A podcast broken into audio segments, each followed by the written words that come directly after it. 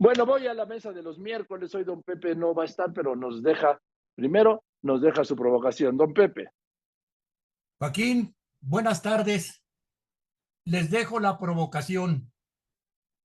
La operación Alito con que el presidente fracturó por fin a la alianza opositora fue la señal para que apresurar el paso a todos sus pendientes electorales y electoreros. Al mismo tiempo, cubre su flanco con Estados Unidos, cambia la narrativa anti-yankee por una de buen vecino.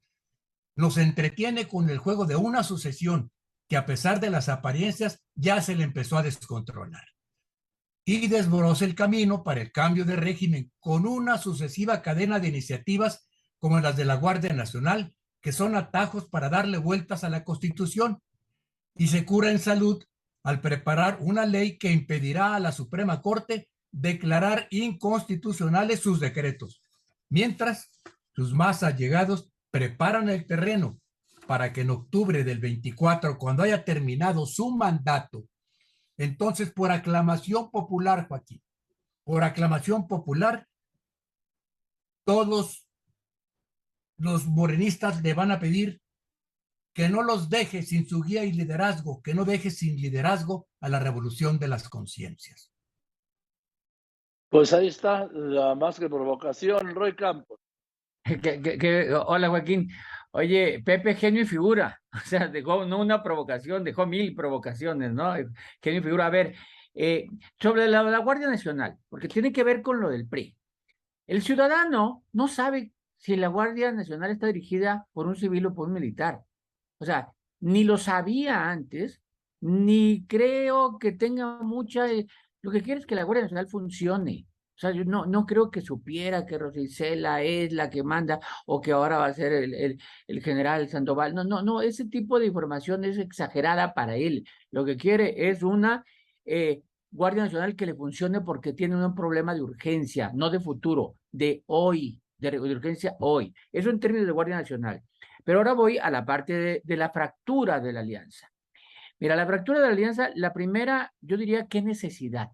A ver, ¿qué necesidad? Porque eh, Alejandro Moreno, presidente del PRI, le ofrece, hay una, una ofrenda que le da al presidente, le ofrece, aquí está algo que tú querías desde el principio, que el Senado cuando se creó la Guardia Nacional no te dio, ¿no? Que es que tenga ah, mucho tiempo la Guardia Nacional y el Ejército en la calle. La pregunta es, ¿realmente el presidente López la necesitaba? ¿Había algún intento de que el ejército se saliera de la cárcel? ¿Alguien iba a decir algo? Los gobernadores no lo querían. La Guardia Nacional ya tenía un mando militar. Le ofrece algo que además, quién sabe si se ha aprobado en el Senado. Entonces, ¿qué es lo que le está ofreciendo? La verdadera ofrenda al presidente es romper la alianza porque esa sí es una ofrenda que el presidente agradece, pero muchísimo, porque si se rompe la alianza, se multiplican las posibilidades del triunfo de Morena, Estado de México, Coahuila y Nacional. Entonces voy a eso. Fíjate además una historia corta. Hace un poco más de un año, el 5 de junio del 21, los presidentes del PAN, PRI y PRD juntos salieron a festejar que le habían quitado la mayoría calificada a Morena. Hace un poquito más de un año. Hace un poquito más de tres meses, el 6 de junio, del, de, el 5 de junio, el 5 de junio de, de este año, juntos salieron a festejar el triunfo de Esteban Villegas en Durango, el primer gobernador aliancista, y juntos se a decir sí se le puede ganar. Ojo en el 21 agrego, Muchos de los diputados del PRI que hoy están votando llegaron por la alianza PAN-PRI-PRD. Es decir, los votos panistas y perredistas les dieron la diputación, o sea, muchos de ellos. Y hace poquito, menos de un mes, el 17 de agosto, el PAN y el PRD arroparon a Alejandro Moreno sobre los videos que se difundían. Es decir, esta alianza de repente se está deshaciendo, pero de repente cuando los triunfos eran evidentes. Por cierto, Joaquín, mañana, mañana toma posesión el primer gobernador aliancista, Esteban Villegas, el primero. Nunca una alianza PAN-PRI-PRD había ganado, mañana toma protesta. La pregunta es, ¿quién va a ir? ¿quién va a estar con él en esa toma de protesta? Seguramente está operando para que no vaya ninguno de los tres partidos. O sea, porque ganó por los tres partidos. ¿Quién va a ir con él mañana? Porque es el primer triunfo, primero, primer, primer priista que toma protesta como gobernador desde 2017. Y hoy, ¿quién va a ir mañana al día a la toma de protesta? Eh, René. Eh, Joaquín, eh, esto que eh, se menciona está en el contexto de lo que ha sucedido los últimos días, donde el presidente por eso se expresa feliz. hay una alta intensidad política en este verano y el tiempo político mexicano de sucesión presidencial. Venía después de un informe donde pues ya se sabía que no tenía que salir ni ni con gloria, eh, ni con más, eh, simplemente cumplir el trámite no daba para más. Después, eh, si no la derrota, si esa contingencia con las decisiones y la acción política que tomó Ricardo Monreal en el Senado, que obviamente no fueron en nada del agrado para los intereses del presidente. Pero el presidente pues, rápidamente pasó, si es que fue un trago amargo de eso, a su gran victoria presidencial aplicó en el gusto de él tres hits, eh, eh, Joaquín, Roy, eh, amigos, y, si no, en términos boxísticos, el 1, 2, 3. Ratificación de la figura de prisión preventiva, el fast track en la Cámara de Diputados, la propuesta de la diputada priista de 28 y ahora otra más a 29 para prolongar la presencia de la Guardia Nacional. Y, y pero pues para las maneras y los modos y usos y costumbres del estilo personal de ejercer el poder presidencial, mejor imposible, como ha dicho en otros momentos Florestán, para lograr, digo yo, sus fines políticos en la búsqueda incesante de consolidación de su proyecto de control, de dominación y manipulación política hegemónica en el futuro inmediato de 2023, el inmediato del 24, y prevalecer sobre el adversario en su ofensiva política electoral. Victoria contundente presidencial, Joaquín. Adelante. Eh, eh, qué canción sasa, Joaquín, esa. Pero bien. Oye, sí, sí. canción Oye, eh, a ver, en, en regreso al término de la alianza. Mira, el PRI, el PRI alega, y a lo mejor con razón, que nunca prometió pensar igual que el PAN.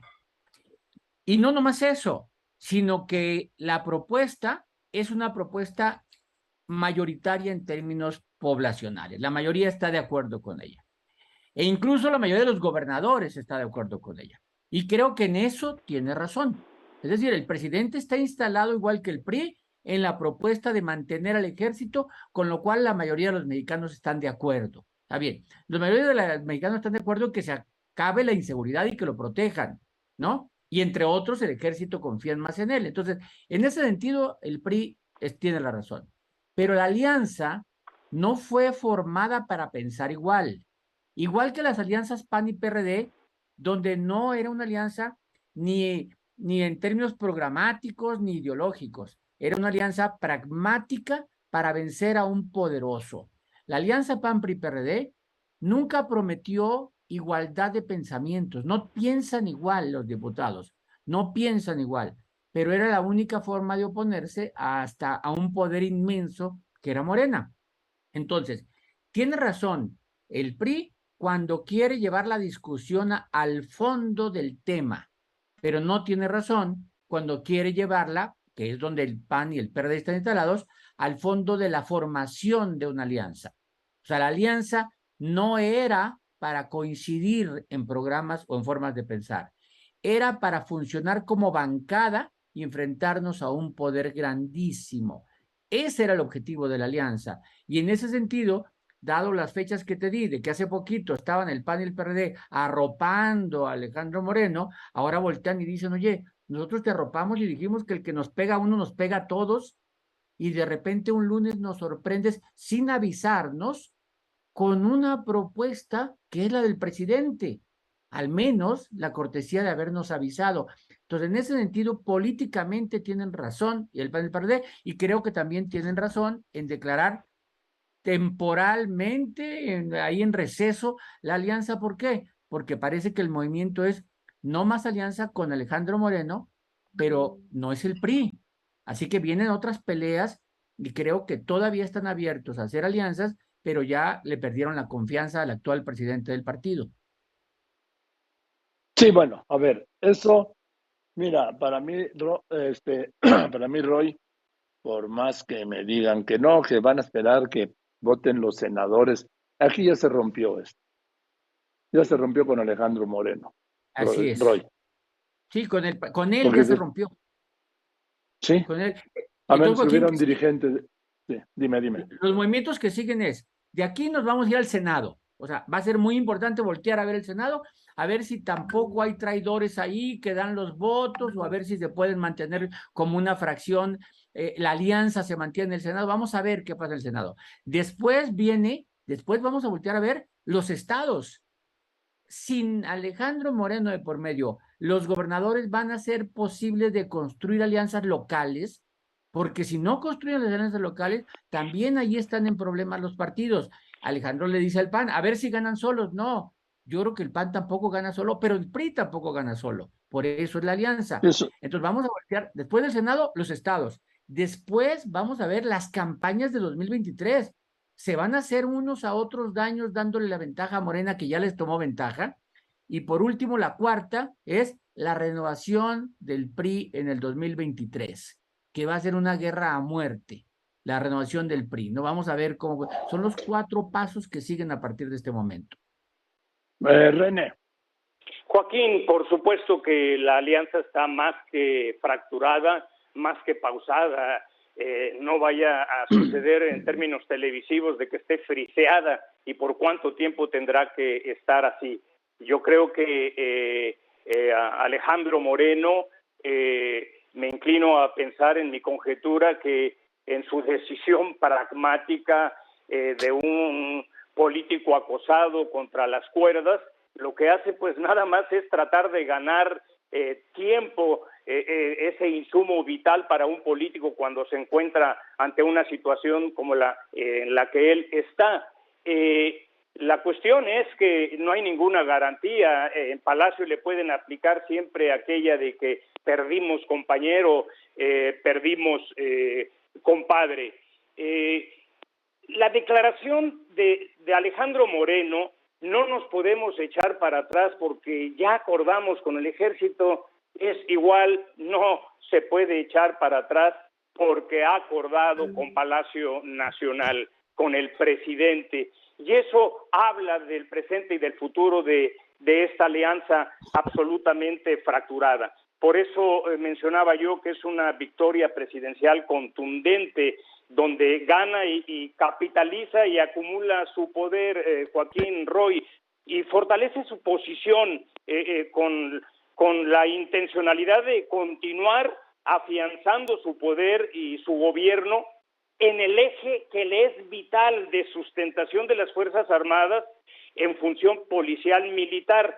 Y con el lance este de el dirigente del revolucionario institucional Alejandro Moreno pues eh, pega directa absoluta y categóricamente en la línea de flotación de la alianza. Porque, bien dice Roy, era un acuerdo de esa índole, pero también estaba el acuerdo de respetar la moratoria y, esto vino a desencadenar esta granada de, fragmentación, por decirlo de esta manera, que le ha explotado a la alianza y a sus dirigentes en las manos, Joaquín. A ver, eh, Roy, dame una conclusión, por favor, porque voy a entrevistar ahora a Marco Cortés, el presidente del PAN, que no lo he entrevistado, por cierto. A ver qué me dice, porque ya estoy viendo que, que me están diciendo que no, que ya vamos a ver si, si, lo, si no pasan senadores, pues sigue la alianza. ¿Tú te crees esa, Roy? Nada más como una conclusión. A ver, sí, pero cuando no, la, la, pérdida de confianza, lo ha dicho Marco Cortés, la alianza se basa en la confianza y ya le perdieron la confianza a Alejandro Moreno. O sea, entonces vamos a, entonces ¿en quién van a tener confianza ahora? Es, en ese caso. Eh, a, ver, Joaquín, nada más de conclusión. Bien lo dijo eh, René hace rato. En la semana pasada, los triunfos políticos del presidente fueron inmensos, no de popularidad, de políticos. A ver, primero, echan para atrás lo de la prisión preventiva oficiosa. Ya no pasó como él quería. Dos, la Guardia Nacional ya está en el ejército como él quería y se rompe la alianza como él quería. Triunfos políticos inmensos en una semana. O sea, ¿qué más puede pedir? Es, le fue muy bien la semana pasada, ¿no? Eh, y solo como conclusión, aprovechando un 14 de septiembre, de hace 31 años eh, nacía mi hija Regina, así que le mando un Ah, ya la felicité. Ya la felicité, te lo agradezco, Joaquín. Si un beso y un abrazo de nuestra parte. Igualmente, igual mando un beso y un Pocas cosas, pocas cosas nos produce más felicidad a un padre que el cumpleaños de una hija querida. Gracias, querido Rey, felicidades. René, una conclusión que nos vamos. Enhorabuena, nada hay más importante que una hija o un hijo, coincido. Eh, sí, Joaquín, eh, le hacías la referencia a Roy de lo de Alejandro Moreno, por eso menciono yo, con alguien que dice que no se puede echar para atrás porque ya acordó con el ejército y como dije, pues dirá siempre que no se puede echar para atrás porque ya acordó con Palacio. Entonces, ¿bajo qué condiciones de confianza, eh, Acción Nacional o la otra ala del Revolucionario Institucional o el PRD o en todo caso Movimiento Ciudadano en algún momento pueden eh, eh, confiar eh, en un interlocutor de esa índole. Respecto al 16 de septiembre, Joaquín, qué bueno que para los intereses de un país y un gobierno responsable, el presidente haya anunciado que cambió de opinión y pudiera virar y girar lo que se esperaba de un discurso en tono maciosare, patriotero, a un discurso ya no de extremo de confrontación. Por aquello de que los estadounidenses y los americanos no vaya a ser que nos quieran o nos estén aplicando el dicho aquel del Messier de Talleyrand de que te muestran eh, o te extienden eh, guante de seda pero con mano de hierro. Es bueno que se trascienda ese uy, qué miedo y que impere la realidad, el golpe de la realidad. Muchas gracias, Joaquín. Un fuerte abrazo. Gracias, René. Gracias, René. A ver, don Pepe, una frase. La frase de hoy, Joaquín, es una de Felipe González Márquez que se les olvida a todos los, izquierdistas. Dijo Felipe González, al gobernar aprendí a pasar de la ética de los principios a la ética de las responsabilidades. Gracias, Joaquín.